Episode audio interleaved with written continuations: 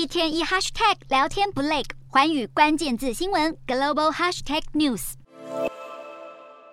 乌克兰军队近期陆续展开反攻，乌东四个亲俄地区则在日前宣布将举行加入俄国的公投。随着乌俄冲突持续升温，俄罗斯股市在二十日大跌，以卢布计价的俄罗斯指数截至收盘重挫了百分之八点八，写下二月底乌俄开战以来最大跌幅。而俄罗斯总统普丁则在二十一日发表全国谈话，宣布展开部分动员，印证了各界对乌俄战事升级的担忧。分析认为，莫斯科当局计划动员并吞占领地区。显然引发俄国人担忧，战事加剧，也冲击了俄国股市。但是乌克兰和西方不太可能承认分离地区的公投结果。而在普丁正式宣布展开动员以前，俄国国会也率先修订兵役法，指出在动员或戒严期间，士兵若擅自离开部队或是违抗军事命令，最高将被判处十五年监禁。俄罗斯过去谈及乌俄战争，都坚持使用特别军事行动称呼。如今普丁宣布动员，似乎有意向乌克兰正式宣战。